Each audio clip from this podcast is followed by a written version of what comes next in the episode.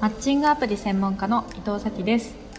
この番組では恋愛メディアの編集長として800人以上にインタビューを行い恋愛に関する悩みや疑問を解決してきた私が恋愛の黒歴史や失敗談を体験者の方のお話を聞きながらアドバイスや恋愛の悩みに答えていく恋愛のお悩み相談番組です。今回お話しいただくのはドラッグクイーンのエルさんです。彼氏がいる男性を好きになってしまった時の体験談を語ってもらいました。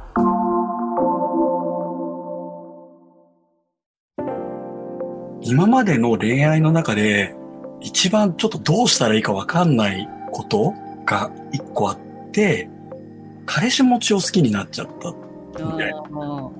私がこういうことをしてるっていうのは隠した上でね、あの、仲良くなってったんですけど、まあ、なんかこう、今までまあ付き合ってても相手に合わせることは自分はあっても、なんかあまり自分の趣味とかを話して、まあ私はなんかおもちゃとかアニメとかが大好きなので、なんかそういう話題をしてったらたまたま出会った人が、まあなんかそういうお仕事をされてる方だその作品俺やってるよみたいな話になって、それでなんか意気投合して、なんかすごく初めてなんか自分の趣味でちゃんとその会う人がうん話せる相手ができたと思って、なんか、それで親密になって、何回かこう3回ぐらい会って、会っていく中で、今日元気ないな、みたいな。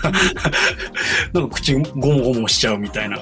お茶したいって言われて、その喫茶店みたいなとこ入ったところで、まあ実は大阪に彼氏がいますみたいな。うんうんおそれはどういうこと？と思って。うんまあ割とその、こっちの方って、あの、ことをいたすまではすごく距離が短いので、え別にね、おせふな方だったら別に、こう、会って、彼氏持ちだったって言ってもうまく立ち回ればいいや、みたいな気持ちであったんですけど、なんかそれ悲しくなっちゃって、うん。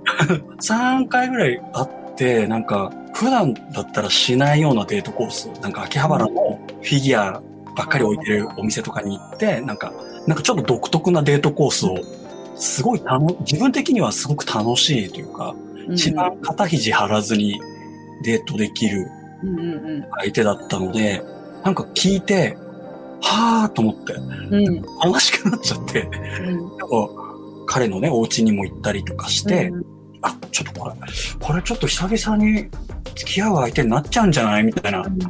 た矢先に、うん。なんか彼氏いますみたいなうん話になった時に、その時の私はもうなんだろう、あんまりこうやっぱ、そういう話された時に、ふざけんなよってなれなくて、あまずもう落ち着こうと思ってうん、ちょっと沈黙して、あ、そうなんだ、みたいな。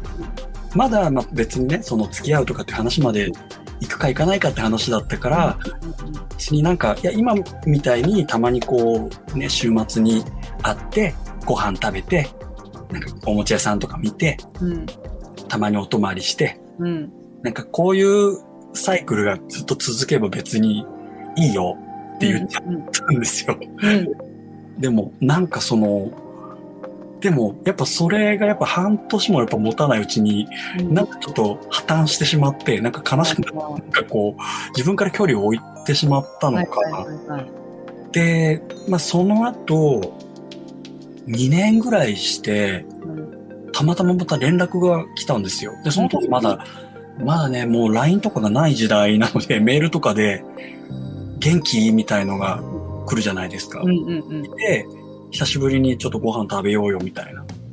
で、ご飯食べて、やっぱり相変わらずかっこよくて、うんお話もね、こう、最近どう？みたいな。話してたら、大阪の彼氏と別れました。おーおおおと思って、そうなんだ、みたいな。おーあ、えー、数分後かなんかに、うんいや、でも、俺、来月からアメリカ行くんだよねってえー言われて、これは、と思って、いや、久々に会えてよかったわ、みたいな。うんうん話になって、結局、今日連絡先は聞いたんですけど、なんかメールもできなくて、うん。まあ、たまたまちょっと彼もお仕事の話をしてしまったから、あの、本名を知ってしまって、うん。あの、Facebook は把握できてるんですよ。うん。で、もうなんか、そっからもう会ってないですけど、携帯も変わっちゃってちょっと連絡先がわかんなくなっちゃって、10年ぐらい経ってるかな。うん。でもう Facebook 更新してなくて、であそこで何言えば泣かずに済んだのかな みたいな。はい。泣かずに？泣かずに、いや、うーん、怒ればよかったのかなっていうのあと、え、でも、彼氏がいるってチャンスなんですよ、逆に。え？だって彼氏がいない人ってライバルが全部の男じゃないですか。はいはいはいはい彼氏がいる場合ってもうライバル彼氏しかいないんですよ。そういうもの？そういうもの？だからそこで勝負してちゃダメで、とにかく彼氏より勝てばいいだけなんですよね。で、しかも遠恋でしょ？遠恋って言ってた。大阪と東京とかだったら、いや、遠くの彼氏より近くのセフレの。そうそうね。近くに穴があったら入りたくなるもん。そうそう。あでしかもあのただ会っていたすだけじゃなくてそんなね秋葉原行ったり趣味そうもあってなんですよ。なんか一緒に回ったりとかね。はい完璧じゃないですか。もう完璧にもうこれ付き合う流れかなと思ってたの。もうなし崩しにそのまま付き合えてましたよきっと。だって別れてるってそな大阪の彼と。そう、なんか別れたんだよねって言われて、あ、え、チャンスと思ったんですけど、報告してくるってことは、うんうんなんか、やっぱちょっと、なんか自分の 中のプライドみたいのが 邪魔したのかなと思って、なんかその、彼氏をいるのをなんか奪うみたいのが、ちょっと、そんな、スポーツマンシップにのっとってないことはできませんみたいな。なんか、先生堂々やりますみたいなのが考えちゃって、なんか、え、彼氏いるんだ、とかって思って、はいはいはいはい。オフィシャルじゃんみたいな。はいはいはい。いや、そこに非公式が入ってったら、揉めるじゃんみたいな。って思って、なんか、勝てないのかも、とかって思って、うんうんうんなんかちょっと身を引いてしまったんですよね。えーでも彼もでも恋人いながらもエルさんに会ってたわけじゃないですか。そうなん、最初はそうなんですよ、言わずに二人。で悪者なればいいそれは。うわー、すごい、言いたいセリフ。言いたいけど言えないセリフ。二人で悪者なればよかったんですよ。泣くならねな、もう泣かないんだったら別にかっこよく、あ私そんな、あの、他の彼氏がいる人なんてって言えばいいけど、後でそうなるんだったらもう二人で悪くなった方が良かったと思いましたよね。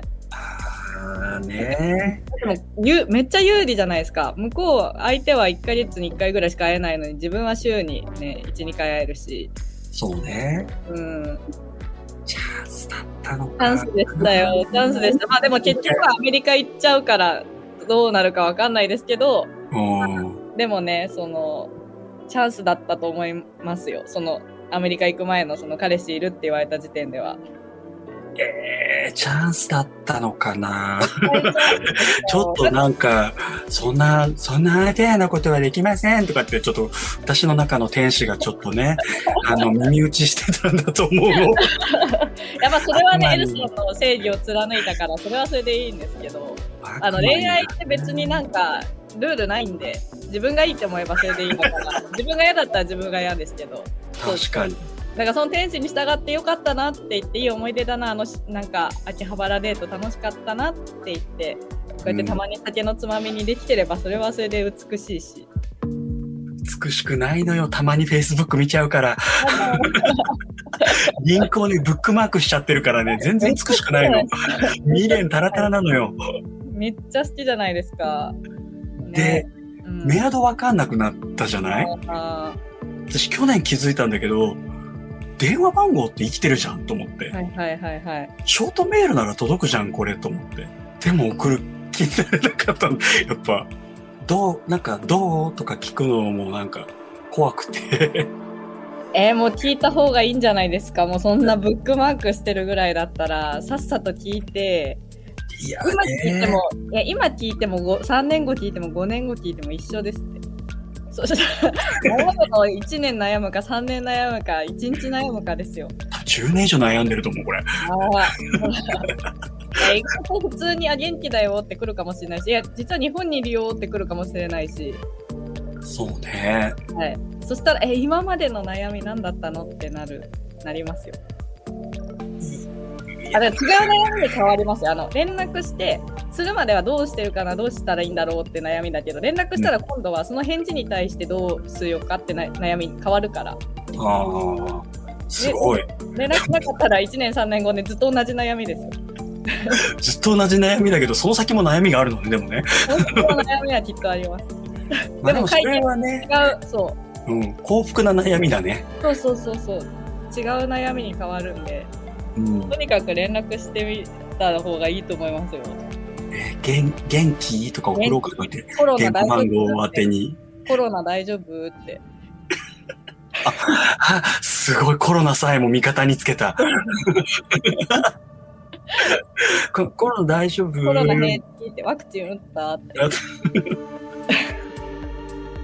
10年ぶりの連、あでもね、まあこう、世間を揺るがす大事変だからそう。そうそうそう。今なんかそのアメリカってどうなのって聞いてみたらと思いますよね、いや、アメリカから帰ってきてるよ、とか思って。ね、ああ、そう。じゃあそしたらじゃあ今度はどうやって日本に戻ろうかってあ考ええ、本当に？みたいな。そうそうそう。え、じゃあ今、東京の方戻ってきてんだ、みたいな。そうそう。じゃあ今もあの辺住んでんの？そうそうそう。行きましょう。そうですね。あの、やっぱ、な、まあ悩む、悩むにしても、まあ、しない悩みよりも、して後悔する悩み の方が、して、して生まれる新しい悩みの方が、あの、愛おしいね。そっちの方が。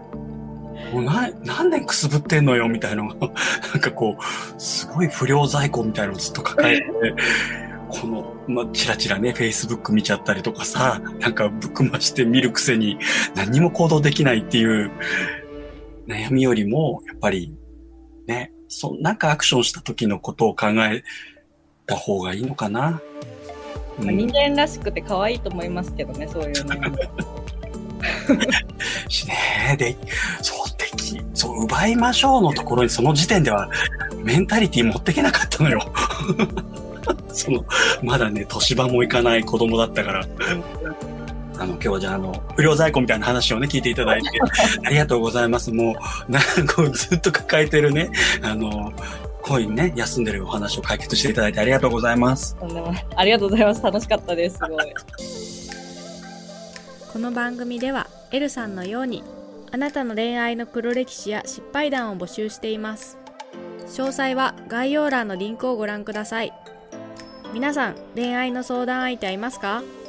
私が運営している婚活サービスひと押しでは婚活のプロが悩みを聞きながらあなたに合ったお相手をご紹介します。興味ある人はこちらも概要欄のリンクからご覧ください。このエピソードを聞いたあなたの感想を Apple Podcast のレビューでお待ちしています。番組チームでコメント欄をすべて読んでいますので今後の番組を良いものにするためにあなたの感想をお待ちしています。Spotify でお聞きの方は番組フォローをお忘れなく。フォローするだけで番組のサポートにつながりますのでご協力お願いします。来週の放送もお楽しみに。お相手はマッチングアプリ専門家の伊藤咲でした。